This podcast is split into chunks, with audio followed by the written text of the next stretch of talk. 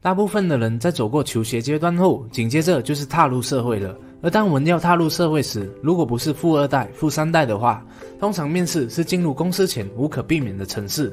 这对大多数的人来说都是一个非常重要的课题，甚至对面试感到非常的紧张和害怕。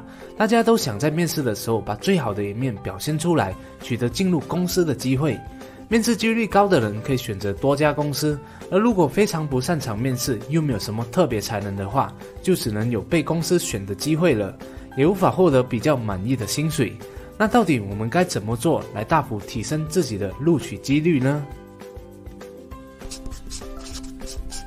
嗨，大家好，我是熬夜，陪你一起学习学校没教的知识。今天就来和大家分享五个面试实用小技巧。让你在面试的时候得心应手，一步步的征服面试官的心。但在还没有开始之前，想要告诉大家一个好消息：好，刚刚在喜马拉雅的 Podcast 平台上架了哦，希望大家可以去那边 follow 一下。在那边，你可以用听的方式吸收好业的内容，让你在何时何刻、通勤、运动或是开车的时候，都可以用听的方式不断的提升自己。订阅了以后，那我们再回来今天的主题吧。第一，知己知彼。既然想要在某家公司上班，那最要做的动作就是上网查询该公司的愿景和秉持着的价值是什么，然后他推出了什么样的产品和服务，主要的服务对象是谁，谁又是他的竞争对手，公司本身在市场上的竞争优势以及劣势又是什么，最后再来到所需只缺的一些责任和归属事项，这些都全面的了解一番是最好的。你在主管介绍公司某样产品时，能够顺口接上一两小句话，让对方知道你是有备而来的，对这份工作不是抱着玩玩的心态而已，更能够感受到你的诚心诚意。第二，准备充分。当我们去面试的时候，一定要问问自己这一个问题：这家公司为什么要用我呢？我有哪些方面的能力来助长这家公司的发展？其实我们知道的面试题目差不多都是几个重点，像是。为何要来这家公司面试？上一份公司离职的理由又是什么？这些题目的问题一定要在家里就已经准备好答案了。如果有准备的话，通常就不会被问到突然不知道怎么回答这些问题了。那如果面试官请你举例三个优点和缺点的话，要记得这时候你是给对方留下好印象的机会。在讲优点的时候，一定要有根据，不要讲我很有责任感，我很独立，我很有团队精神。如果你是这样说的话，那么一点公信力都没有的。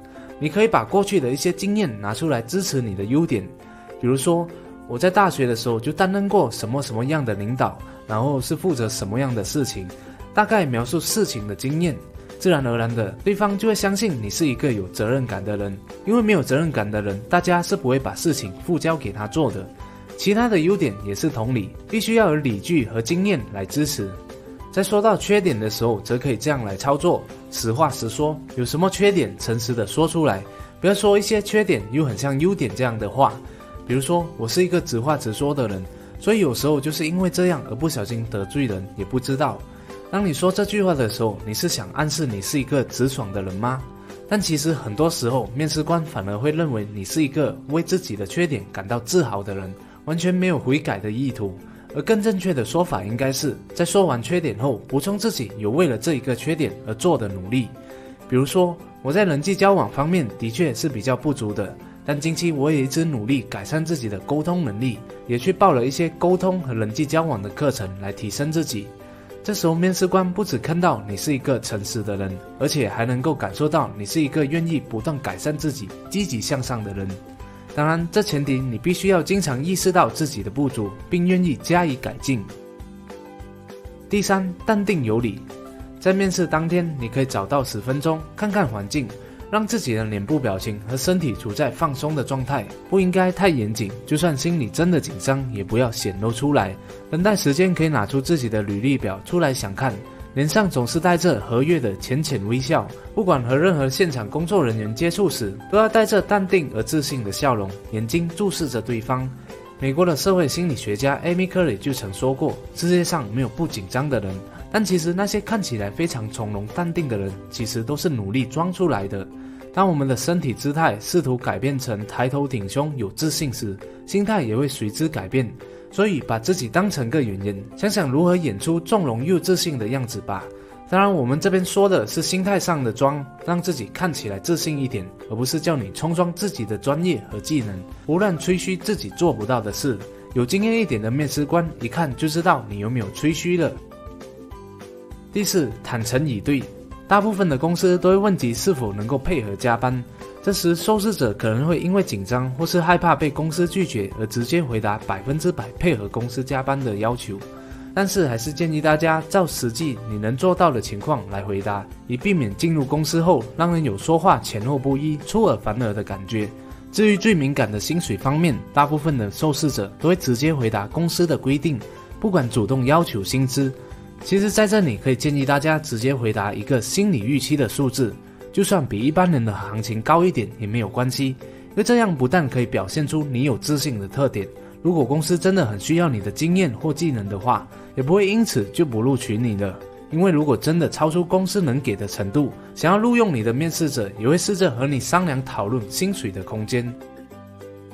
第五，印象加分。大家也知道，公司开了职缺，一定会一次过面试好几个，甚至好几十个人。如果能让自己从一群人中脱颖而出，成为亮点，那录取的几率一定会增加很多的。那我们又要如何给对方留下深刻的印象呢？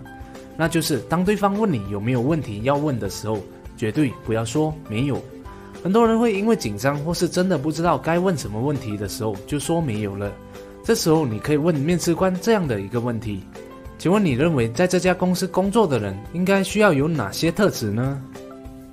说出这个问题，不但可以让你的印象大过于那些回答没有问题的人，也表现出你想要在这家公司工作的热情，并且如果面试官形容的特质刚好和你相符的话，那就等于让他再提醒自己你很适合这一家公司。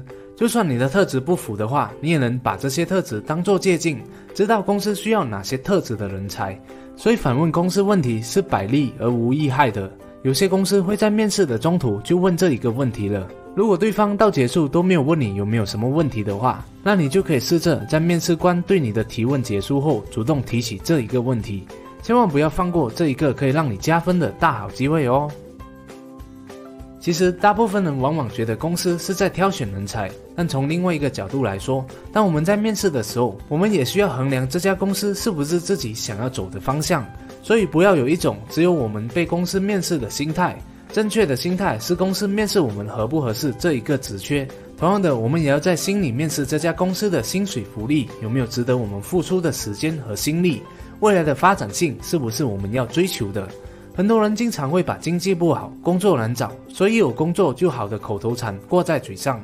但是如果你有足够的专业或是能力，就不应该有这样的想法。相对的，公司想要有好的人才，一家正确心态的公司会知道人才才是公司最大的资产。而我们需要做的就是增加专业度和技能，让自己在这个社会上更有竞争力。你能够想象一个拥有多项技能或是资深专业领域的人士找不到好工作或是领不到好薪水的吗？面试只是一个相亲的过程，能不能和对方走得长久，就要看双方的造化了。只要你具备了足够的专业和能力，并且在面试前后做好准备，相信你一定可以找到一个发挥耀眼光芒的舞台。谢谢大家的观赏，希望今天的影片对你有所启发，帮助到你在职业的生涯上更上一层楼。如果你喜欢好业的影片的话，就请你订阅好业的频道，点赞和分享，启发更多的人。如果不喜欢的话，那我再想想看怎样吧。哦，对了，别忘了点击下方的小铃铛，以在影片更新时第一时间获取通知哦。我们下一集再见。